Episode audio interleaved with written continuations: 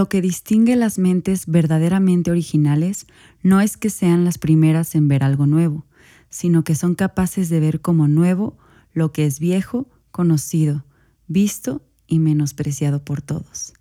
Nietzsche.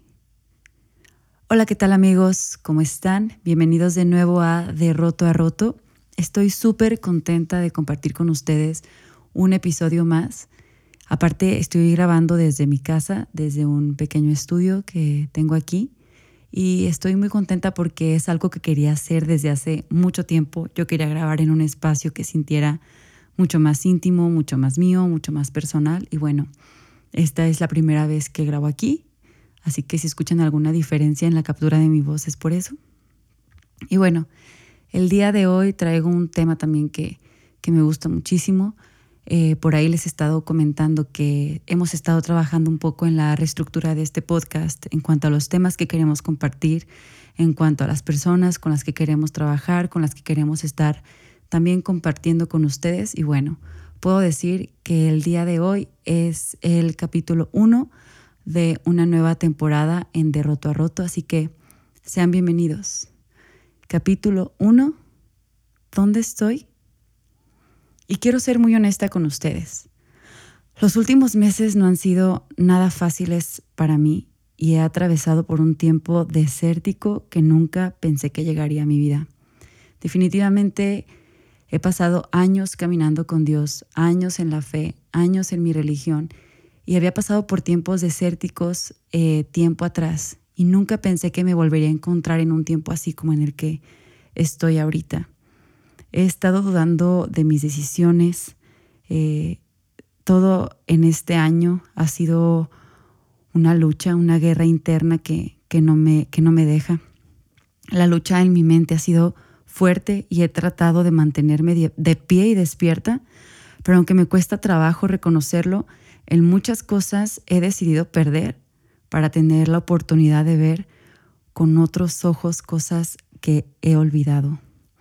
Amo a Dios con todo mi corazón y esa es la razón por la cual he tratado de que cada decisión que tomo sea cautelosa y pensada, y no solamente pensando en lo que yo quiero, sino también en lo que es mejor para los que me rodean.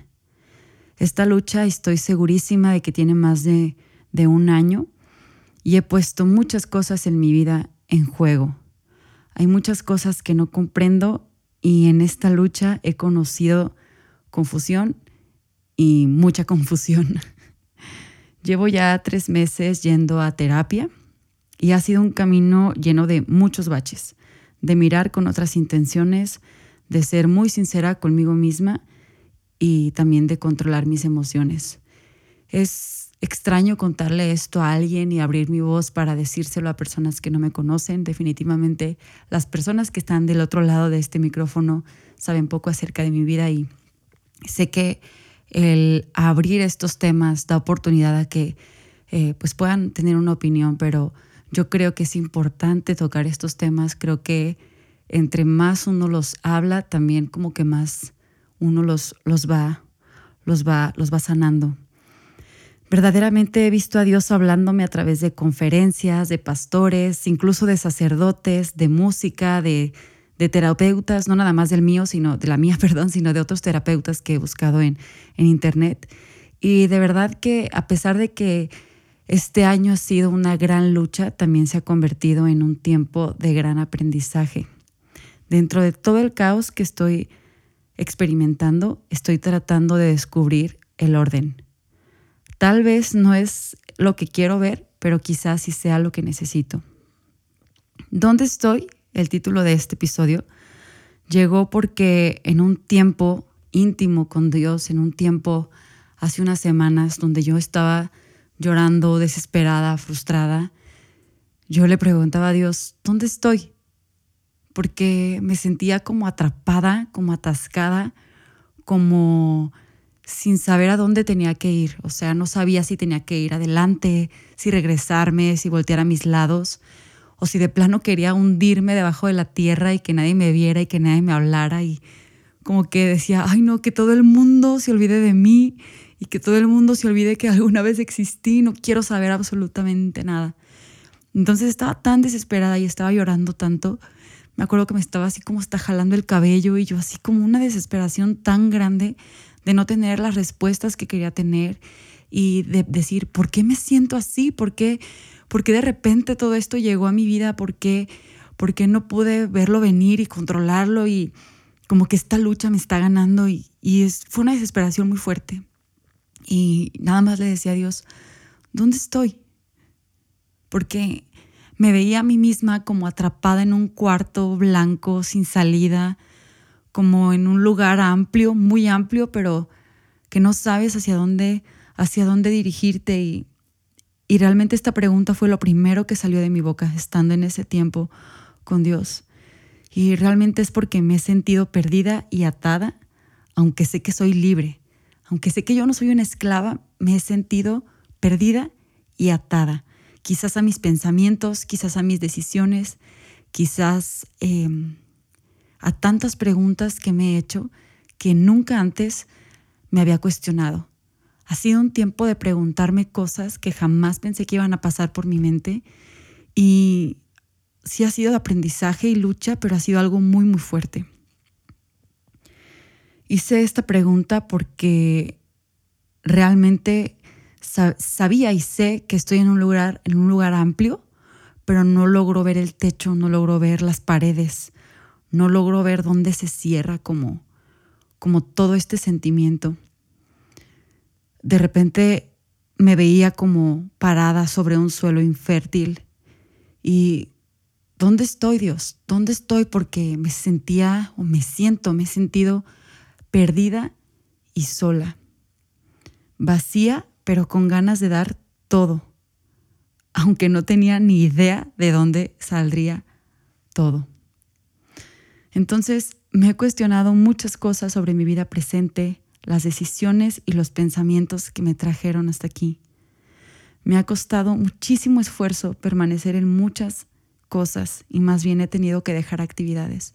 Me ha costado mucho trabajo mantenerme como firme en lo que por años he llamado mi llamado, en lo que por años he nombrado mi ministerio. Me ha costado mucho trabajo decir, quiero permanecer en esto, quiero seguir aquí. E insisto, mi fe en Dios sigue intacta, inquebrantable. Yo creo en Jesús y Dios es lo más importante para mi vida y sé que quiero vivir para Él. Sin embargo, estoy repensando y replanteando el cómo quiero vivir, qué es lo que quiero hacer. Y ha sido, wow, no sé, un tiempo de demasiadas cosas viniendo.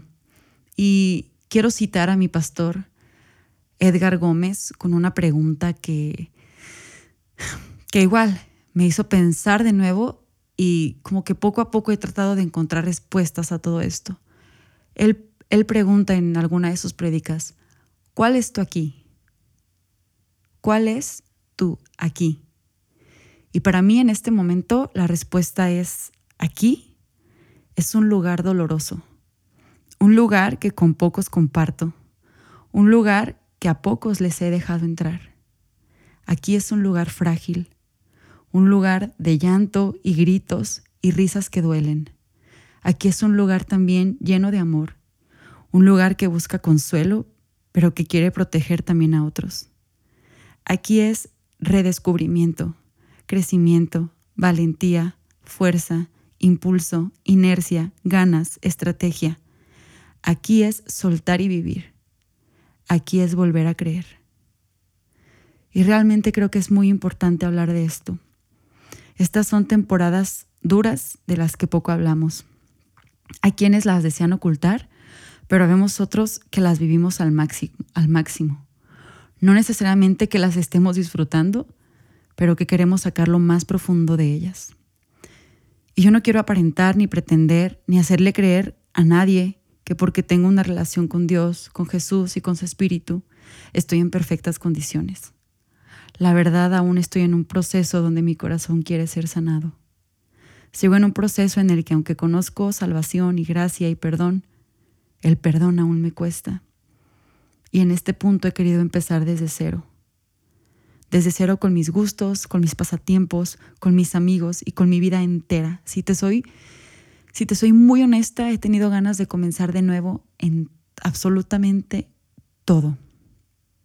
Hasta en mi nombre De hecho, si algo yo decía hace poco con, con, mi pastor es, si pudiera cambiar todo de mi vida en este momento, lo cambiaría absolutamente todo. Y me replantearía, me replantearía tantas cosas que, que decidí hacer según yo por querer servir, por querer vivir para Dios, por querer no sé qué. Y, al final me he dado cuenta que todas esas cosas que yo decía que quería hacer para servir a otros, si soy muy honesta, también han sido como un deseo egoísta de sentir que soy indispensable o que lo que yo hago cuenta demasiado. Y no sé, ha sido un tiempo realmente extraño y creo que es porque mucho cansancio ha llegado a mi vida. he estado en tanta rutina y en tantas actividades durante tanto tiempo que ahorita estoy en un punto que digo, ya basta, ya basta, ya basta. Y no tengo absolutamente nada en contra de mi religión, ni de mi iglesia, ni de las, ni de las personas, ni de lo que hago, pero estoy en un punto en que digo, no quiero saber de eso ahorita. No me siento en condiciones para, para dar algo con una cara y por dentro saber que me estoy haciendo pedazos o me estoy quemando. Realmente creo que es un tiempo tal cual de redescubrir, reconectar, repensar y de prepararme para volver a estar de pie y en línea frente a lo que tengo por delante, aunque en este momento por delante no se ve muy claro. Sigo en un, en un proceso y aunque sé que estoy atravesando laberintos y buscando valles y ríos donde mi alma de nuevo se recueste para decir, estoy en paz, sé que en medio de todo esto puedo ver a Dios. Y justo es eso lo que quiero decir, estoy en paz, estoy tranquila con quien soy, estoy tranquila con lo que hay dentro de mí, no le debo nada a nadie, nadie me debe nada. Y es muy curioso cómo justo en, en este tiempo como de atravesar esto que estoy atravesando, que incluso ahorita lo hablo y, y me dan tantas ganas de llorar y me encantaría tener aquí al lado a alguien a quien abrazar y decirle, quiero compartirte esta tristeza, no para que estés triste, pero para que me contagies un poquito de, de vitalidad o algo así. Es curioso cómo Dios ha puesto tantos recursos a mi alcance para que yo pueda como que encontrar esas respuestas y poco a poco las he ido encontrando. Como te decía al principio, desde música, desde sacerdotes, ha sido súper padre, terapeutas, ha sido muy enriquecedor poder conocer otros puntos de vista y abrir realmente mi mente y mi corazón a darme cuenta que quizás lo que yo he creído durante tantos años no es necesariamente lo correcto. Darme cuenta que la forma en que yo he visto a Dios cada domingo o en cada experiencia no es la única forma de ver a Dios, no es la única forma de estar cerca de Él. Y como que Él me ha, me ha estado mostrando esos matices a través de otras personas y del arte de otra gente. Y eh, la semana ah, pasada, que estuve conviviendo un poquito con, con Jessie, con Jessica Hansen, me compartió música de Bon Iver la verdad, yo desconocía de la música de, de él y de lo que hacía y todo. Y si algo a mí me atrapa de, de las canciones o de la música que alguien puede hacer es primeramente la letra. Y hay una canción que tiene que se llama Faith, que es de su nuevo álbum, esta canción Fe. Wow, eh, no sé, me ha, me ha hecho clic completamente. Hay una parte súper específica que es la que digo, esto, esto tenía que saberlo y lo voy a citar en español, pero si lo quieres buscar en inglés para que tengas el original, estaría perfectísimo. Y dice, sé que estás solo en la oscuridad y este año es un visitante y tenemos que saber que la fe disminuye. No estoy fuera del camino.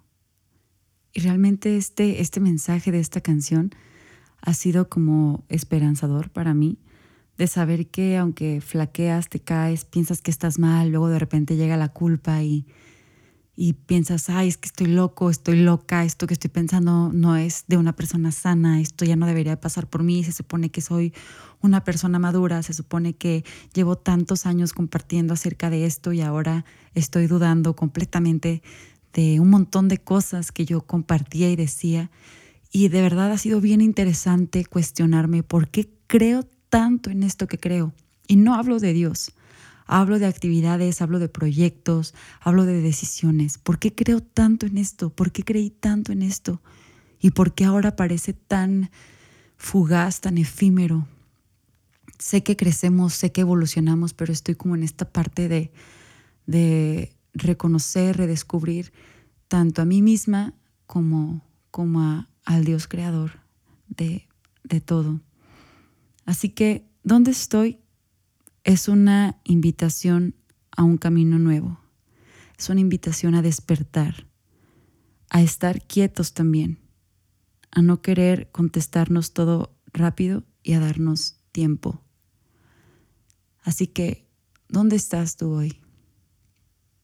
¿Cuál es tu aquí? Como dirá mi pastor Edgar Gómez. Y algo que ha sido de gran, gran apoyo para mí es lo que te decía, que han llegado recursos o he buscado recursos para contestar tantas preguntas que tengo. Y la semana pasada estuvo aquí Erwin McManus en Guadalajara. Vino a presentar su nuevo libro que se llama El Camino del Guerrero. Y desde la página 1 desde la página 1 dije, este libro lo tenía que leer. Y voy a estar haciendo una, una revisión de ese libro en, en siguientes capítulos, espero que en el siguiente. Básicamente este libro habla acerca de, de paz interior y creo que de una forma u otra todos estamos buscando eso. Conozcamos o no conozcamos de Dios, sepamos que Él es capaz de todo, que Él siempre está con nosotros, a veces ese conocimiento no es suficiente para llegar a sentirnos completamente en descanso. Realmente espero que juntos, conforme conversemos, si tienes preguntas, si tienes comentarios, mándalos eh, al Instagram o al correo de roto y que juntos podamos tener un diálogo honesto, sincero. Yo sé que es frágil y sé que somos vulnerables cuando hablamos de estas cosas, pero creo que es sumamente necesario tocar estos temas.